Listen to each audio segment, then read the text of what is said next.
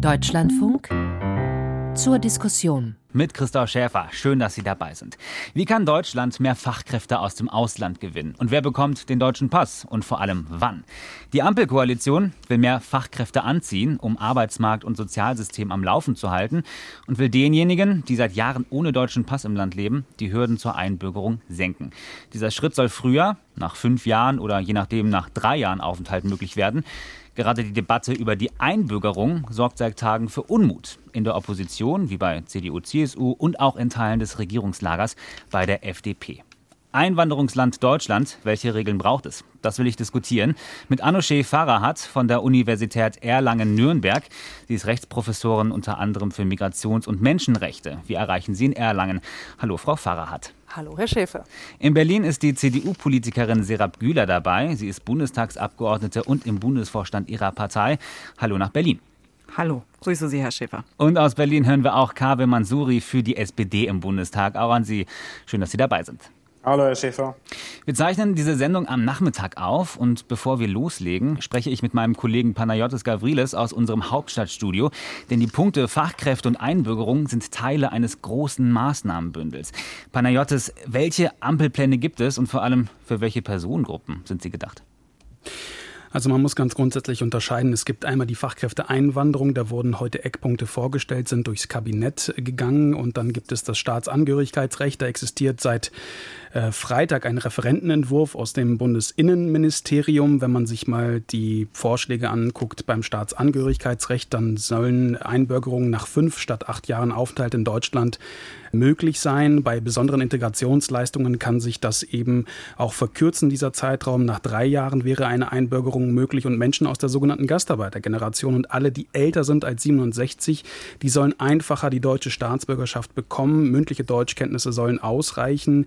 Die Mehrstaatlichkeit soll künftig nicht aktiv vermieden werden, aber das muss man sagen, also das Prinzip bleibt gleich. Man muss für sich und seine Familie finanziell aufkommen können, ohne staatliche Hilfen und man darf äh, nicht Straftaten begangen haben. Man muss Deutschkenntnisse nachweisen. Das Kabinett hat sich aktuell auf einen Plan für die Einwanderung von Fachkräften geeinigt. Was soll sich für diese Personengruppe ganz konkret ändern? Also es geht um Menschen aus Drittstaaten. Man kann ganz grundsätzlich sagen, die bürokratischen Hürden sollen abgesenkt werden. Ähm, es gibt Eckpunkte und die sehen drei Säulen vor. Die erste Säule betrifft Menschen mit akademischer Ausbildung oder einem Berufsabschluss. Man braucht aber einen Arbeitsvertrag, um einzureisen. Neu soll sein, dass die Nachweise über die Qualifikationen in Deutschland nachträglich überprüft werden können. Die Fachkräfte können in Zukunft in allen Bereichen arbeiten, nicht nur im eigenen Berufsfeld. Also die Kauffrau im Büromanagement kann auch in der Logistik arbeiten und bei IT-Fachkräften, da sind keine deutschen Sprachkenntnisse erforderlich und auch der Zuzug der eigenen Familie wird erleichtert. Das ist die erste Säule. Die zweite Säule betrifft Menschen mit Berufserfahrung. Sie müssen mindestens zwei Jahre Berufserfahrung äh, und äh, einen in ihrem Herkunftsland staatlich anerkannten zweijährigen Berufsabschluss vorweisen. Und neu ist dieser Berufsabschluss, der braucht keine staatliche Anerkennung mehr in Deutschland.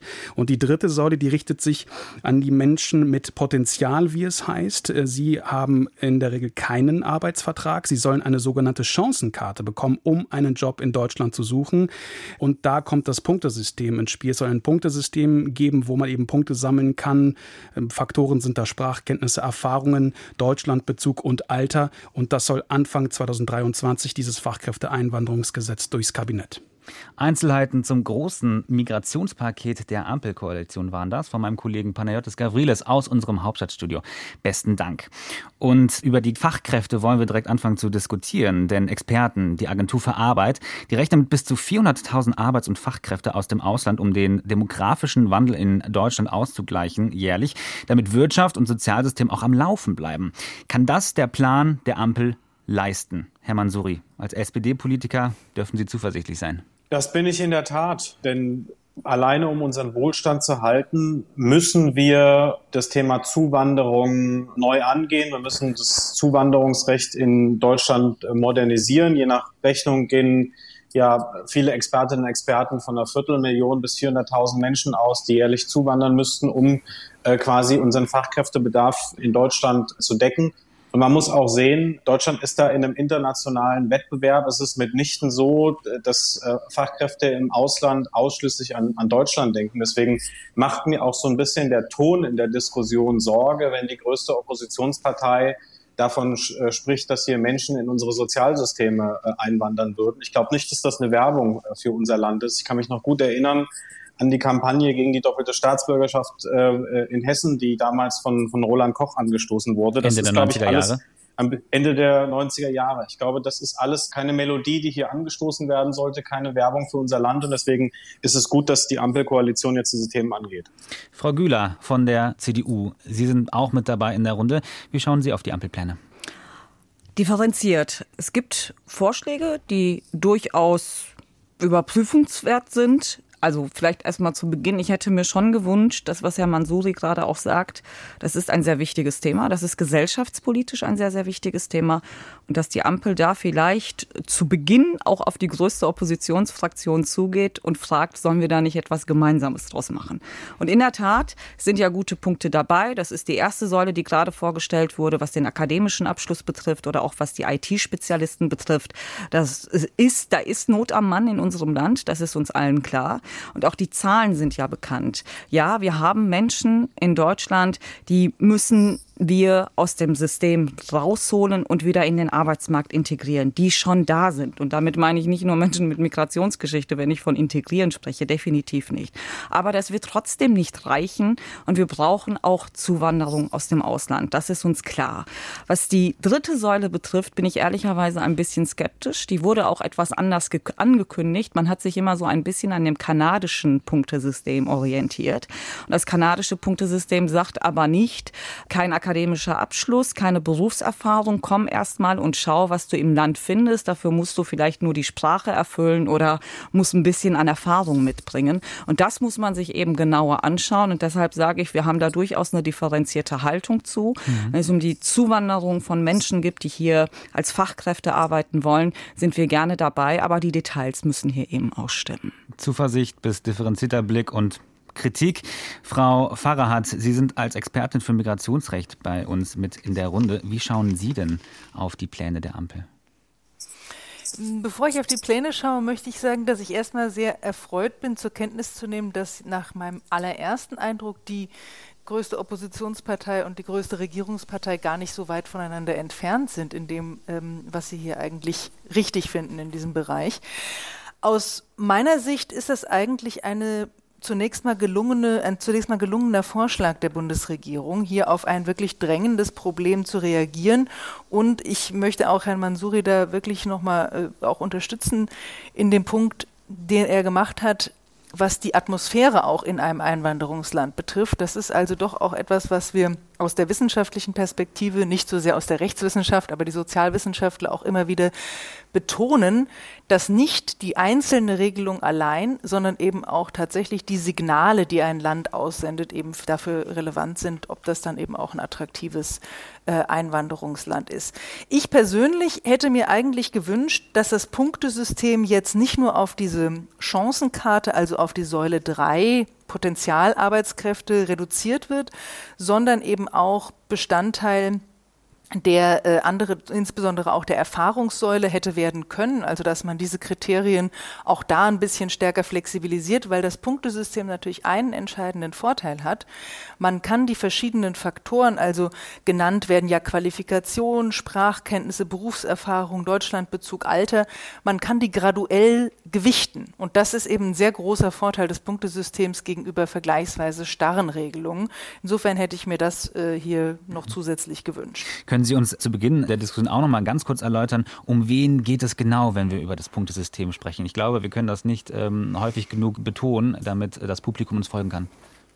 Beim Punktesystem ist es tatsächlich so, dass wir hier über Menschen sprechen, die zunächst mal vor allen Dingen keinen Arbeitsvertrag in Deutschland haben und die dann eben zum Zwecke der Arbeitssuche einreisen können. Und ob sie das dürfen oder nicht, darüber entscheidet dann eben die Kombination aus Kriterien von, also einerseits Qualifikation, Sprachkenntnisse, Berufserfahrung, Deutschlandbezug und Alter. Es ist also auch nicht so, als würde hier an dieser Stelle ähm, Qualifikation überhaupt nicht mehr ins Spiel kommen und sozusagen nur unqualifizierte Leute über die, über diese, dieses Punktesystem hineinkommen. Allerdings, es geht eben speziell um dieses Segment Arbeitssuche. Und das ist tatsächlich eins, wo ich sagen würde, die Erfahrung in der Vergangenheit mit der Möglichkeit, die wir auch schon jetzt im Aufenthaltsgesetz hatten, zum Zweck der Arbeitssuche einzureisen, die zeigt eher, dass das gar nicht so sehr das Problem der Fachkräfte ist oder auch der unqualifizierten Arbeitskräfte ist, dass sie hier unbedingt zum Zwecke der Arbeitssuche einreisen wollen. Das ist also vielleicht auch tatsächlich ein bisschen am Problem an dieser Stelle vorbei. Deswegen wird es, bin ich gespannt zu sehen, ob dieses Punktesystem dann eigentlich wirklich in der Praxis so eine starke Bedeutung entfaltet. Ich glaube, die anderen Teile, Säule 1 und 2, sind eigentlich in, dem, in der Auswirkung wahrscheinlich viel zentraler als das Punktesystem selbst. Sie haben es schon angedeutet, es gibt ja schon ein Gesetz von Union SPD 2019 äh, beschlossen, das Fachkräfteeinwanderungsgesetz. Warum reicht das nicht, Frau Güler? Würden Sie sagen, das reicht nicht? Nee, ich glaube, man muss sich da auch grundsätzlich anschauen, woran es hapert. Ich würde insofern Herrn Mansuri auch widersprechen, wenn er sagt, wir legen jetzt ein modernes Einwanderungsgesetz vor. Auch die OECD bescheinigt uns, dass wir eines der liberalsten Einwanderungsländer sind, auch was den Fachkräftezuzug betrifft, mit der Änderung, die in der letzten Legislaturperiode auch durch die CDU oder unionsgeführte Bundesregierung, so wie Sie es ja gerade gesagt haben, auch geändert wurde.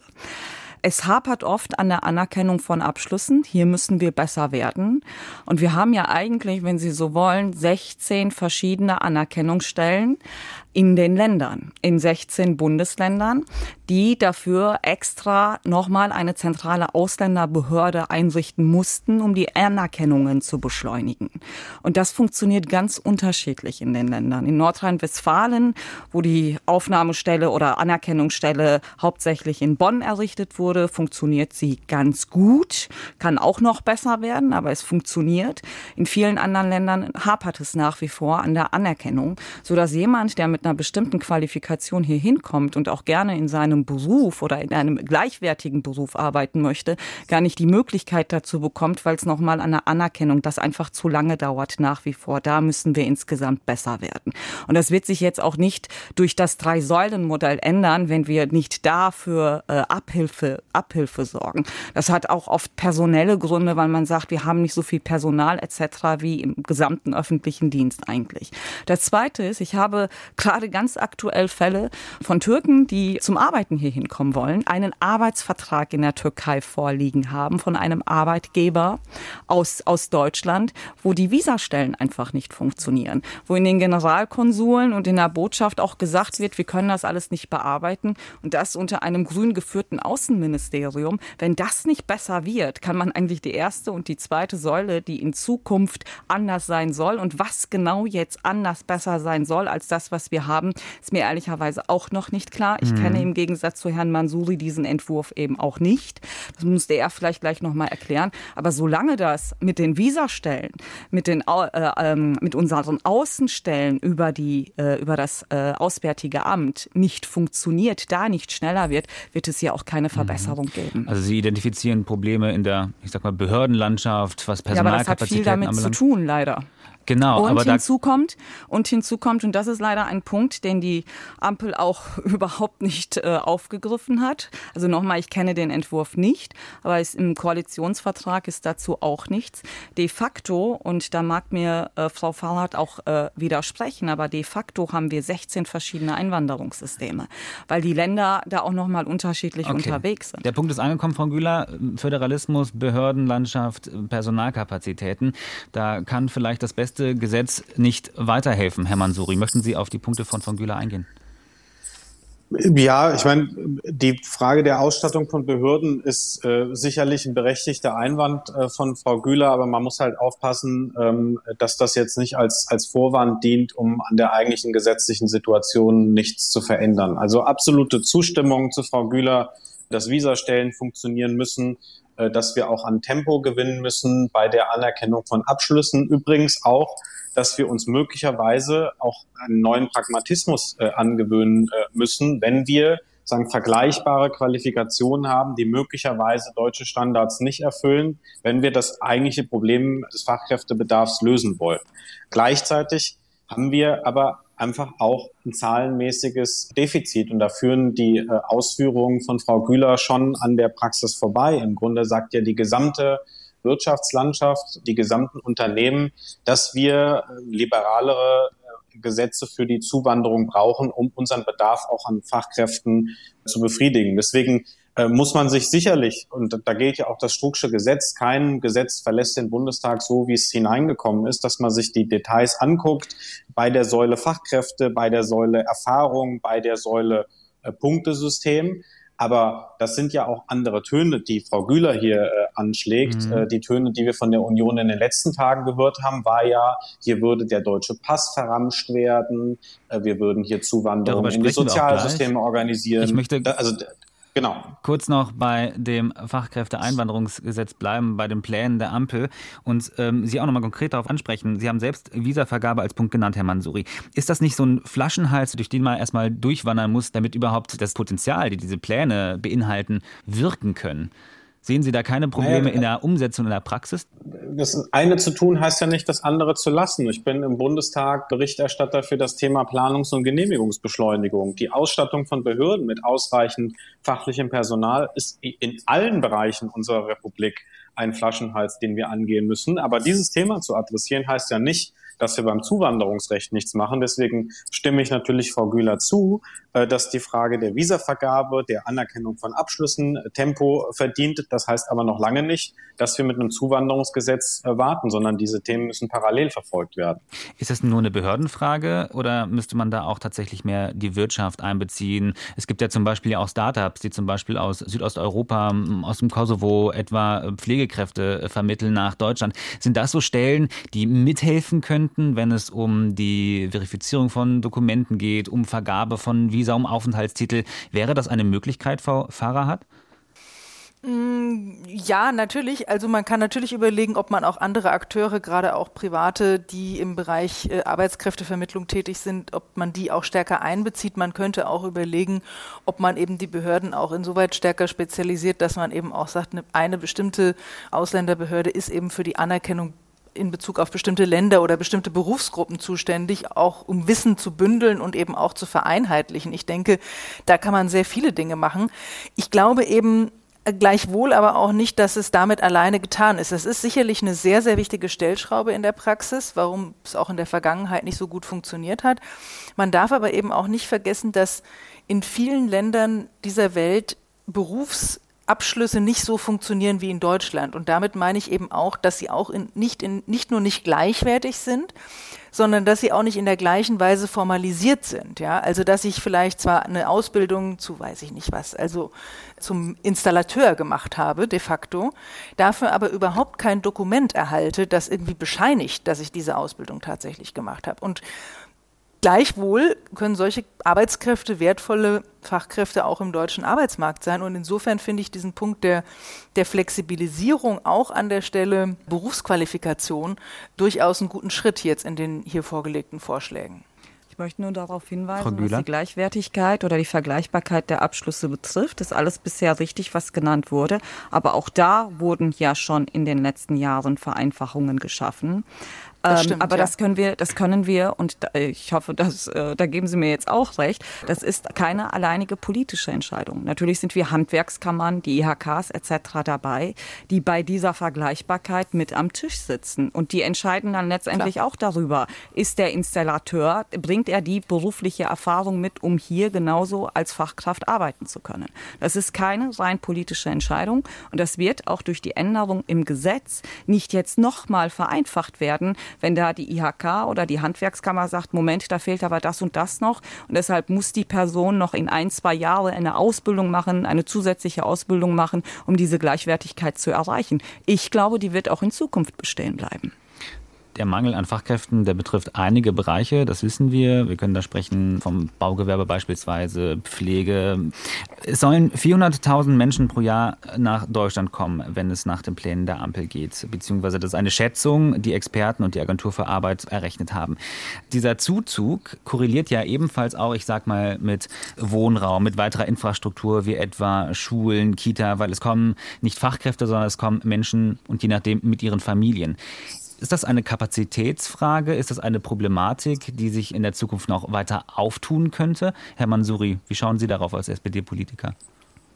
Die Dinge müssen am Ende des Tages äh, funktionieren. Deswegen werden wir auch ein viel, eine Vielzahl von, von Maßnahmen brauchen, damit Zuwanderung äh, in Deutschland äh, gelingt. Sie haben äh, das Thema der Infrastruktur angesprochen, äh, der Schulen. Natürlich äh, gibt es da Herausforderungen. Gleichzeitig ist es so, dass in den nächsten Jahren sechs Millionen Menschen aus dem erwerbsfähigen Alter ausscheiden. Und unser gesamtes Sozialsystem eigentlich darauf äh, aufbaut, dass diejenigen, die arbeiten können, diejenigen finanzieren, vor allem im Alter, die nicht arbeiten können. Das heißt, es führt gar kein anderer Weg daran vorbei, als die Potenziale, die wir in unserer Gesellschaft haben, zu heben. Wir haben ja erst vor wenigen Tagen das Thema Bürgergeld auf den Weg gebracht, wo es ja auch darum geht, quasi aus dem Bereich von langzeiterwerbslosen Menschen für den Arbeitsmarkt äh, zu gewinnen. Aber an einer organisierten Zuwanderung führt kein Weg vorbei. Und um vielleicht auch eins nochmal zu ergänzen, was das Thema Vergleichbarkeit von Abschlüssen betrifft. Dafür ist ja gerade auch diese Erfahrungssäule, die zweite Säule da, um Menschen die Zuwanderung zu ermöglichen, während sie sich in einem Anerkennungsverfahren mhm. mit Blick auf den Berufsabschluss äh, befinden. Ich glaube schon, dass das pragmatische Lösungen sind, aber damit am Ende die Menschen in Deutschland diese Zuwanderungsfrage auch als einen Gewinn empfinden, muss natürlich dann alles auch mitgedacht werden. Die Kinder äh, der Betreffenden müssen vernünftig beschult werden, es muss ausreichend Wohnraum geben.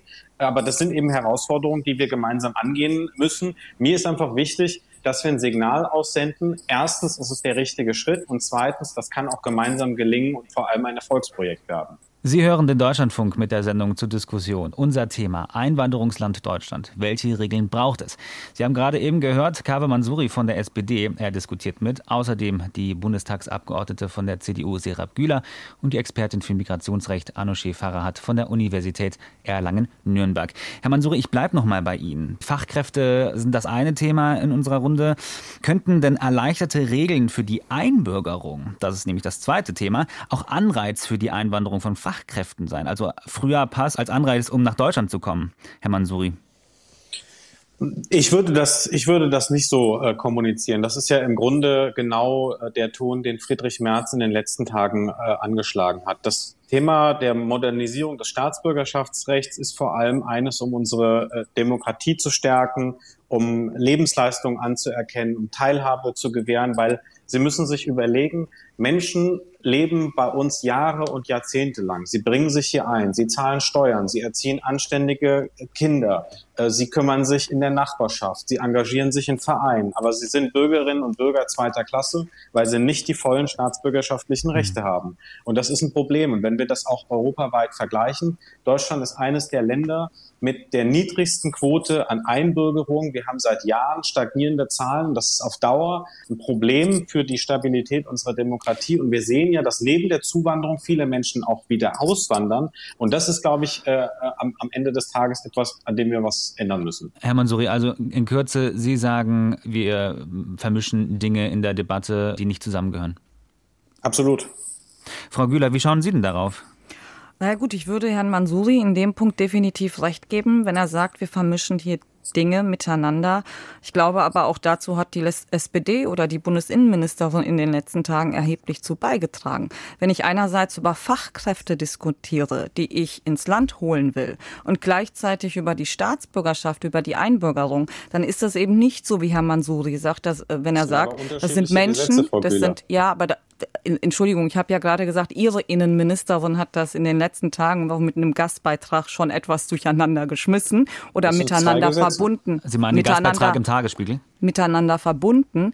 Und es sind dann eben nicht mehr nur Menschen, die Jahre oder Jahrzehnte hier leben, sondern ich möchte mit der Staatsbürgerschaft auch ganz explizit mit der erleichterten Einbürgerung Fachkräfte anziehen. Und da sage ich, das müssen wir schon voneinander trennen. Menschen, die hier arbeiten möchten, sollen gerne kommen. Und dann müssen wir vielleicht auch über ein anderes Steuermodell etc. nachdenken, was uns im Gegensatz zu anderen klassischen Einwanderungsländern vielleicht unattraktiver macht. Wir müssen darüber nachdenken, wie wir wir es, wie wir dazu beitragen können, weil viele hochqualifizierte Fachkräfte entscheiden sich weniger für Deutschland, vor allem auch wegen der Sprache. Deshalb müssen wir auch darüber nachdenken, wie wir durch unsere Auslandsvertretungen dafür sorgen, dass Menschen vielleicht schon im Ausland auch die Sprache erlernen, um sich auch leichter für Deutschland zu entscheiden. Ich würde das aber eben nicht mit der Staatsbürgerschaft in Verbindung bringen. Ich bin aber bei Herrn Mansouri, wenn es darum geht, dass wir viel mehr Menschen, die seit Jahren und Jahrzehnten in diesem Land leben, für die deutsche Staatsbürgerschaft auch begeistern möchten. Und ich bin sehr froh, dass er zu Beginn auch ausgeführt hat, dass das nicht, dass wir bei den Voraussetzungen Abstriche machen. Das heißt, jemand ohne deutschen Schulabschluss muss schon einen Einbürgerungstest oder einen Sprachtest auch vorweisen. Er muss einer Arbeit nachgehen. Er muss äh, seine Familie selbst äh, mhm. finanzieren oder ernähren können. Und das sind auch alles Voraussetzungen, die meines Erachtens weiterhin richtig bleiben und wichtig bleiben. Aber darüber hinaus möchte ich diesen, das, was jetzt in der, also ich kenne ja auch da keinen Entwurf, aber das, was jetzt als Ideen in der Luft rumschwirrt, dass man Menschen, die über 67 sind, die erste Generation hauptsächlich, dass ja. man denen einen erleichterten Zugang schafft, finde ich einen richtigen Frau Göhler, Punkt. darüber sprechen wir gleich auch noch weiter. Ich okay. möchte unsere ähm, Rechtsexpertin für das Migrationsrecht noch mal reinbringen, Frau Farrahat. Wie schauen Sie denn auf die Debatte? Wird hier etwas vermengt? Also ich finde, man kann das nicht so, ich wundere mich, dass so stark über Trennung und Vermischung gesprochen wird. Also ich glaube, auf der einen Seite ist natürlich alles Recht, was wir haben, was irgendwie mit äh, der Behandlung von Ausländerinnen und Ausländern zu tun hat, natürlich hat, hat es auch einen steuernden Effekt auf Einwanderung. Das ist einfach so. Und da geht es eben ja auch nicht darum, dass wir jetzt die Staatsangehörigkeit irgendwem hinterher schmeißen wollen, sondern es geht auch darum, dass Leute für ihre Lebensentscheidungen, das ist ja eine Lebensentscheidung, sich zu entscheiden, ich ziehe mit Sack und Pack und der gesamten Familie in ein anderes Land und fange da von vorne an dass sie dafür auch eine gewisse Planungssicherheit bekommen. Und da finde ich die Überlegung zu sagen, wir gehen eben von einer hohen Anzahl an Jahren, acht Jahre, mhm. ist doch ja eine sehr lange Perspektive auf, eine, äh, auf fünf Jahre hinunter. Das macht durchaus schon Sinn. Gegebenenfalls Gleich sogar drei Jahre. Oh, gegebenenfalls drei Jahre, aber da liegen ja die Hürden dann entsprechend auch hoch, weil es doch auch besonderer Integrationsleistungen bedarf. Das finde ich auch in Ordnung. Also ich bin da auch nicht dafür, dass wir, dass wir da keinerlei Kriterien oder Schwelle mehr haben. Verfahren hat für Sie ein längst überfälliger Schritt, ähm, entnehme ich Ihren Worten. Ja, das würde ich schon sagen. Das ist, ein, das ist ein überfälliger Schritt, auch weil wir eben uns da, sage ich mal, dem europäischen Spitzenfeld sozusagen auch und auch dem europäischen Normalfall viel stärker annähern. Und gleichzeitig hat es eben auch, da hat Herr Mansuri natürlich schon auch recht, viel damit zu tun, dass wir eben auch den Leuten signalisieren, auch denen, die und insbesondere auch denen, die schon hier sind und nicht nur die, die irgendwann mal kommen, dass sie eben auch Teil unserer Gesellschaft werden können im Sinne von politischer Teilhabe und eben nicht außen vor bleiben. Und da müssen wir einfach auch die Realität zur Kenntnis nehmen, dass die Menschen nicht so einfach auf ihre Staatsangehörigkeit, mit der sie geboren wurden, verzichten wollen. Hm. Die ganze Debatte über Einbürgerung, Erlangung, Erwerb der Staatsbürgerschaft der Deutschen, die wurde hitzig diskutiert in den letzten Tagen. Es klang schon an von Seiten von Herrn Mansuri, der aufmerksam macht auf Töne aus der Union, Formulierungen wie die deutsche Staatsbürgerschaft werde entwertet, wenn man die Anzahl der Jahre des Aufenthalts runtersetzt, ähm, sogar verramscht. Frau Güler, wie blicken Sie denn auf die Debatte, wie Ihre Partei die Debatte führt? Also vielleicht noch ein Punkt zu Frau Farrahat. Wenn ich über Planungssicherheit spreche, bin ich komplett bei Ihnen. Aber zu dieser Planungssicherheit gehören die Punkte, die Herr Mansuri gerade auch aufgeführt hat. Haben meine Kinder einen Kita-Platz? Haben meine Kinder einen Schulplatz, wenn ich mit der Familie dorthin ziehe, um zu arbeiten? Absolut. Habe ich eine bezahlbare Wohnung? Und ich glaube, da ist das Thema Staatsbürgerschaft, kann ich mich schnell einbürgern lassen, gar nicht im Fokus, sondern die anderen Sachen würde ich eher unter Planungssicherheit zählen.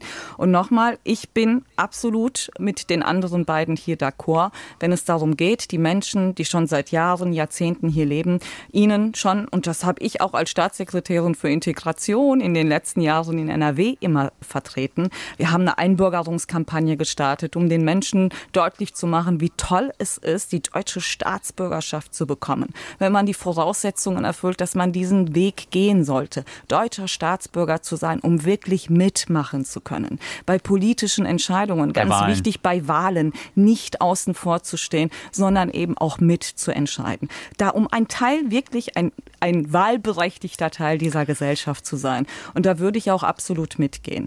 Problematisch ist es tatsächlich, wenn wir über die Verkürzungen sprechen. In der Tat, wenn man sich die klassischen Einwanderungsländer anschaut, sind es in der Regel fünf Jahre. Dass wir aber mittlerweile schon von dreien sprechen. Aber und da ist der Hinweis Fällen. von Frau Faberhardt auch nicht ausreichend, dass man sagt, ne, unter besonderen Integrationsleistungen. Wenn wir wissen, dass das so schwierig ist, wieso einigt man dann sich nicht, dass man sagt, okay, mindestens fünf Jahre?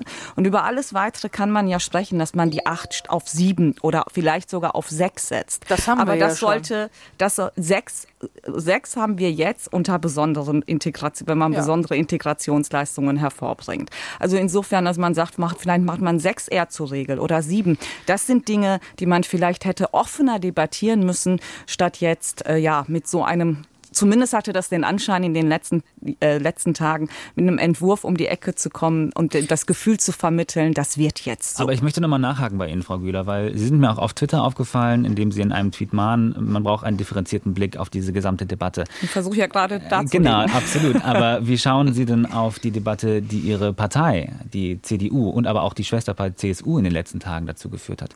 Ja gut, also nochmal, ich habe meine Meinung hier kundgetan und ähm, wenn Sie, ich bin auch nicht Mitglied der CSU.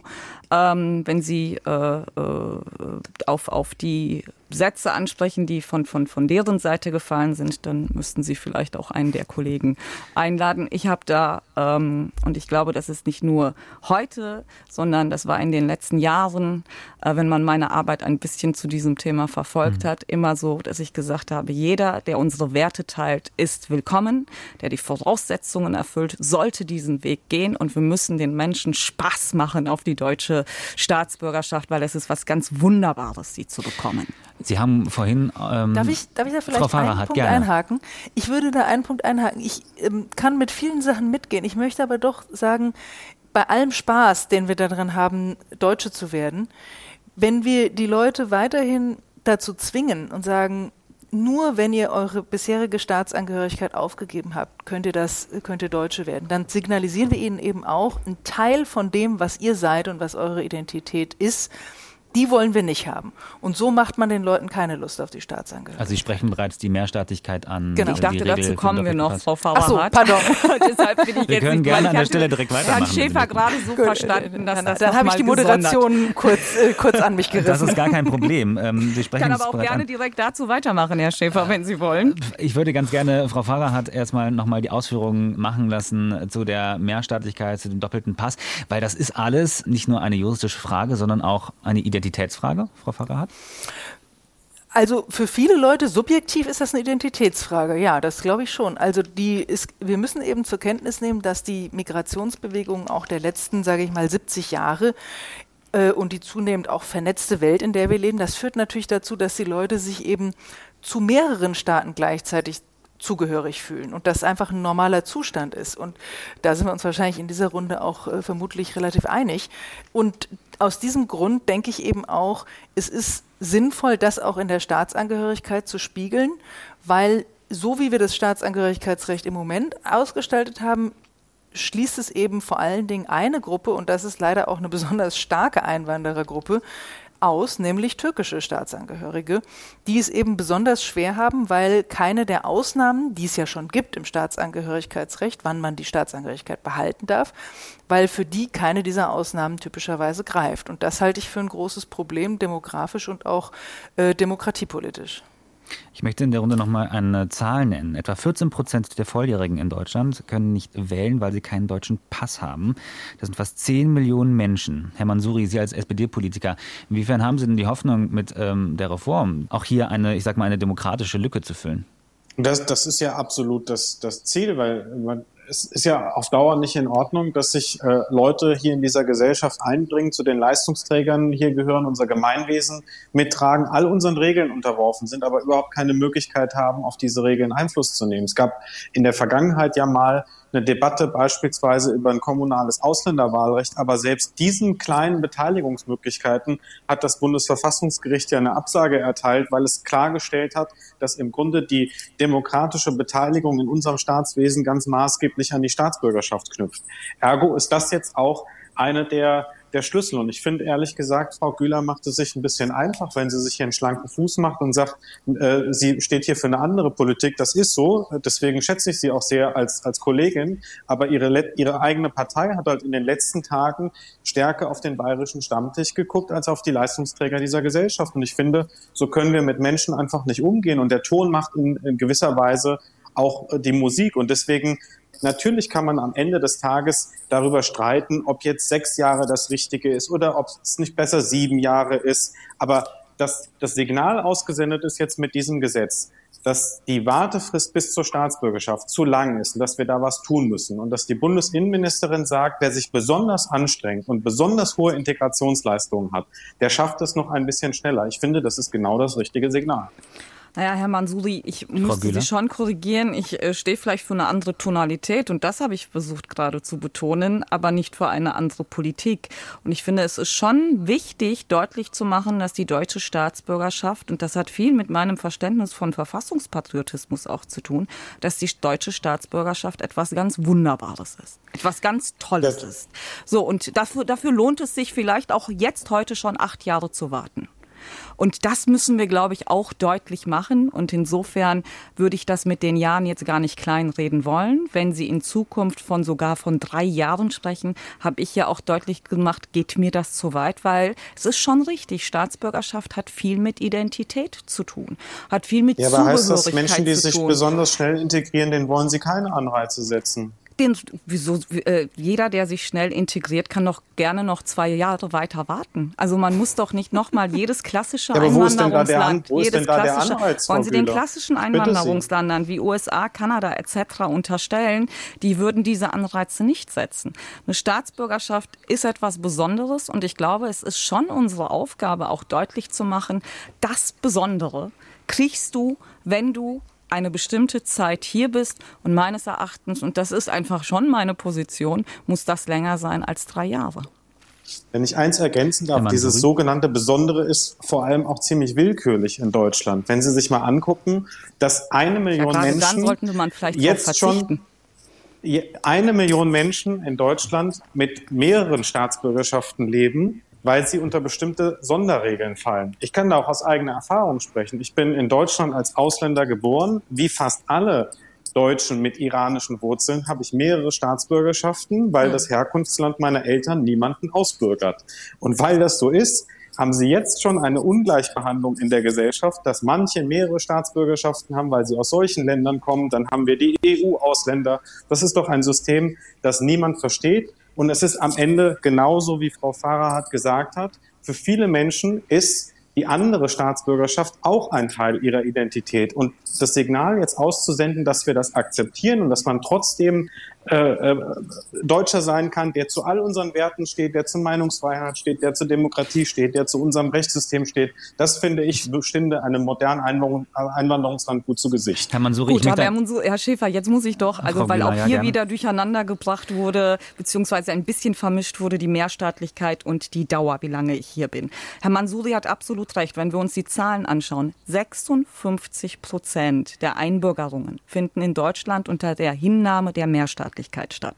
Das ist also mehr eigentlich heute schon die Regel als die mhm. Ausnahme. Das hat viel damit zu tun, dass EU-Bürger sich nicht ausbürgern lassen müssen. Punkt für Herrn Mansuri, absolut richtig. Iraner, Marokkaner, Brasilianer, wovon wir jetzt nicht so viele haben, aber auch Syrer, Ägypter etc. müssen sie genauso wenig abgeben, weil es stimmt, was Herr Mansuri sagte, diese Länder bürgern nicht aus. Da kann Deutschland auch nicht erwarten, dass man die alte Staatsbürgerschaft aufgibt, wenn die wenn das Herkunftsland gar nicht ausbürgert. Es handelt sich, und das hat Frau Farahat ja auch zu Recht gesagt oder hingewiesen, es handelt sich eigentlich um die große Gruppe der Türkeistämmigen. Und ja, hier ist eine Ungerechtigkeit. Ich würde aber einen andere, ein anderes Modell hier bevorzugen, gerade als jemand, die jahrelang Integrationspolitik gemacht hat, weil ich finde, dass das integrationspolitisch viel mehr Sinn macht, über einen Generationenschnitt bei der Hinnahme der Mehrstaatlichkeit zu diskutieren. Das in die Debatte mit Welches Alter zum Beispiel? Nennen Sie mal eine Zahl. Es geht nicht um das Alter, es geht um die Generation. Also man sagt, die erste Generation, die einwandert, die hat ja noch einen direkten Bezug zum Herkunftsland. Oft auch die zweite, manchmal vielleicht sogar die dritte. Aber irgendwann verblasst das. Und wissen Sie, eine Staatsbürgerschaft ist etwas Besonderes. Das ist kein Staubfänger. Das Kind in der achten Generation braucht nicht mehr die Staatsbürgerschaft der Urgroßeltern. Okay. Und insofern würde ich hier mich stark für einen Generationenschnitt machen und nicht einfach nur die Annahme der Mehrstaatlichkeit, ohne das auslaufen okay. zu lassen, weil mir die Staatsbürgerschaft einfach zu wertvoll Sie ist. Sie werben für ein anderes Modell. Jetzt möchte ich an der Stelle nochmal unsere Expertin in der Runde reinholen. Frau Pfarrer hat, Sie hatten schon mehrfach ähm, sie eingebracht mit Affirmation. Ich möchte Ihnen das Wort gerne noch geben. Ja, also ich denke, im Grunde genommen scheinen wir uns ja hier in dieser Runde auch einig zu sein, dass jedenfalls an der Schraube der Vermeidung der Mehrstaatlichkeit, also der Aufgabe der anderen Staatsangehörigkeit, dass wir da drehen müssen. Ob man das jetzt wirklich sinnvollerweise mit so einem Generationenschnitt macht, das ist sicher ein Modell, über das man diskutieren kann. Es wird aber natürlich die Ungleichheit nicht wirklich, äh, nicht wirklich beseitigen. Und da würde ich eigentlich, ne, ich bin da eigentlich immer eine Modellanhängerin eines Modells, in dem wir sagen, Demokratie ist letztlich was, das lernt man auch darüber, dass man wirklich effektiv mitmachen kann. Und nicht irgendwie sagt, äh, effektiv darfst du nicht mitmachen, aber ab und zu vielleicht äh, in einem kleinen Ausländerbeirat oder sowas, äh, der im Grunde genommen keine Einflussmöglichkeit hat. Insofern bin ich also tatsächlich dafür zu sagen, wir sollten die Hürden hier versuchen niedrig zu halten und die Leute tatsächlich zu integrieren auf welche Zahl wir uns dann am Ende des Tages ganz genau einigen, was die Jahre betrifft oder auch was das ganz konkrete Modell der der in Bezug auf die Mehrstaatlichkeit betrifft. Ich denke, da kann man, da kann man über vieles reden, aber die Richtung, in die das gehen sollte, das ist, glaube ich, ganz zentral für den, für den Fortbestand unserer Demokratie. Das glaube ich wirklich ganz, äh, ganz real. Ich möchte unsere Schlussrunde einleiten in der Diskussion, denn ähm, über eins haben wir noch nicht gesprochen, über die FDP. Denn Kritik zum Thema Einbürgerung kommt von ihrem Koalitionspartner im Bund, Herr Aus der FDP kommt die Forderung, dass sich die Regierung um, um die Themen illegale Migration, Rückführung und Fachkräfte zunächst kümmern sollte, bevor es um die Einbürgerung gehe. Also verfolgt die Ampel hier eine falsche Priorität, Herr Mansuri? Nein, weil alle Themen ja angegangen werden und es gibt, äh, was das Thema Staatsbürgerschaftsrecht betrifft, ja auch klare Verabredungen im Koalitionsvertrag. Ich habe die FDP in den letzten Monaten als eine sehr koalitionstreue äh, Partei erlebt. Deswegen werden wir sicherlich auch über die anderen Themen sprechen, die da angekündigt äh, worden sind. Aber ich bin sehr sicher, dass wir auch zu einer vernünftigen Lösung kommen. Aber hier wartet man noch auf den Sonderbevollmächtigten, der im Koalitionsvertrag angekündigt ist für Migration, der Abkommen mit Herkunftsländern schließen soll. Und bei diesem Thema spielen auch Rückführungen eine Rolle. Wann geht dieser Bevollmächtigte an den Start, Herr Mansuri? Das kann, das kann ich Ihnen nicht sagen, wann der äh, an, den, an den Start geht. Ich bin jetzt auch kein, kein Innenpolitiker, aber dass wir diese, äh, diese Themen illegale Migration im Blick haben, dass wir das Thema Zuwanderungsrecht im Blick haben und dass wir gleichzeitig Menschen, die jahrelang sich hier integriert haben, in unsere Gesellschaft eingebracht haben, auch die vollen staatsbürgerschaftsrechtlichen Rechte zukommen lassen. Das alles schließt einander nicht aus, sondern das sind Themen, die eben parallel verfolgt werden können. Und unsere Bundesregierung hat ja auch in den letzten Wochen geschafft, dass sie es schafft, mehr als zwei Themen gleichzeitig zu bearbeiten. Frau Güler, funktioniert die Parallelität oder setzt die Ampel eine falsche Prioritätenreihenfolge. Naja gut, um, den, um Herrn Mansuri mal das Bild des schlanken Fußes zurückzugeben, was die FDP betrifft, macht er sich das als Koalitionspartner gerade auch. Ich meine, wenn man sich die Töne der FDP in den letzten Tagen anschaut, ähm, waren auch einige scharfe Töne dabei. Insofern jetzt zu sagen, ach, die haben sich bisher eigentlich immer koalitionstreu verhalten, wir werden sehen. Ich bin sehr gespannt. Ich habe das mit Spannung beobachtet. Für die Opposition war das ein bisschen Popcorn-Kino, wie man so schön sagt, in den letzten Tagen, was da äh, zu diesem Thema auch von der FDP jetzt in die Debatte eingebracht wurde. Und insofern, ich bin genauso gespannt wie Sie, ob das alles so funktioniert. Frau Farahat, Sie haben das Schlusswort. Ja, also ich hoffe natürlich, dass es so funktioniert und ich äh, begrüße die verschiedenen Schritte, die da jetzt angestoßen wurden. Ich äh, bin auch, ich hoffe auch, dass wir da zu einem möglichst äh, schnellen Ergebnis kommen, weil ich denke, dass die Pläne jetzt doch auch schon sehr lange jedenfalls äh, im Hintergrund auch diskutiert worden sind ähm, und dass da jeder natürlich nochmal seine Duftmarke setzt, bevor man dann die konkreten Details verhandelt, das ist, das ist sicherlich klar. Vielleicht ein Punkt, äh, Natürlich, jetzt wo die äh, Vorschläge allesamt auf den Tisch sind, kann man natürlich auch, äh, auch sie ein bisschen als Paket betrachten und, und verhandeln. Ob das jetzt wirklich dann am Ende für das Ergebnis das Sinnvollste ist, weiß ich nicht. Aber ich denke, Fachkräftezugang erleichtern, Chancen auch für Einbürgerung erleichtern und wirklich auch das Signal senden, dass wir auch an den Problempunkten, die softer sind, wie Verwaltungsorganisation, vielleicht auch beim Thema Rassismus, auch ein bisschen besser verstanden haben, wo die wirklichen Probleme liegen. Das äh, steht dem Einwanderungsland Deutschland doch sehr gut zu Gesicht. Und hier setzen wir unseren Schlusspunkt. Wir haben diskutiert. Einwanderungsland Deutschland. Welche Regeln braucht es? Gerade haben Sie die Rechtsprofessorin Anoche Farah von der Universität Erlangen-Nürnberg gehört. Mit dabei waren auch die CDU-Politikerin und Bundestagsabgeordnete Serap Güler und der SPD-Politiker Kaveh Mansouri ebenfalls im Bundestag. Vielen Dank für Ihre Gedanken in dieser Runde und vielen Dank an diejenigen, die uns zugehört haben. Mein Name ist Christoph Schäfer. Bis dann und tschüss.